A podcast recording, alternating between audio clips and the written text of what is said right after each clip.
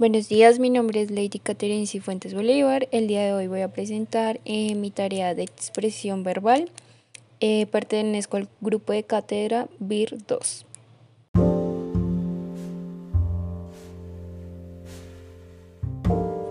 Cuento de horror. La mujer que amé se ha convertido en fantasma. Yo soy el lugar de sus apariciones. Todas las noches, Sofía, mi amada mujer, se aparece sin importar dónde me encuentre, ya sea en mi casa, trabajo. Está presente en mi mente, sueños, vida. Recuerdo todos los hermosos momentos que compartimos juntos y esos que nos faltaron por vivir.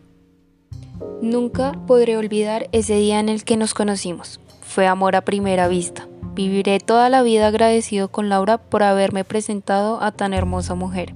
Ese día me propuse dar lo mejor de mí para impresionarla.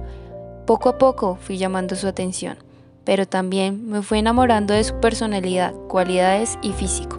La conexión que había era única y especial.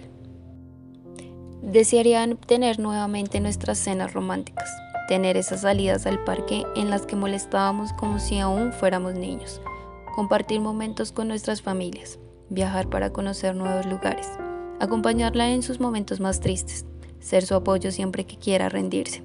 Simplemente desearía volver a estar junto a ella. La única forma de tenerla cerca a mí es con nuestras fotografías, pero no siempre las cosas salen como nosotros deseamos. La vida nos arrebata seres que desearíamos tener por siempre. Qué injusta es la vida. Nos deja con un dolor y vacío inmenso, el cual no sabemos manejar. Vamos por el camino de la vida buscando algo o alguien que sane esa herida. Y al final nos damos cuenta que ese dolor siempre estará, que algunos días serán más difíciles que otros, porque aprendiste a vivir sin esa persona, pero nunca olvidarás lo que significó y la manera en que esta persona marcó tu vida.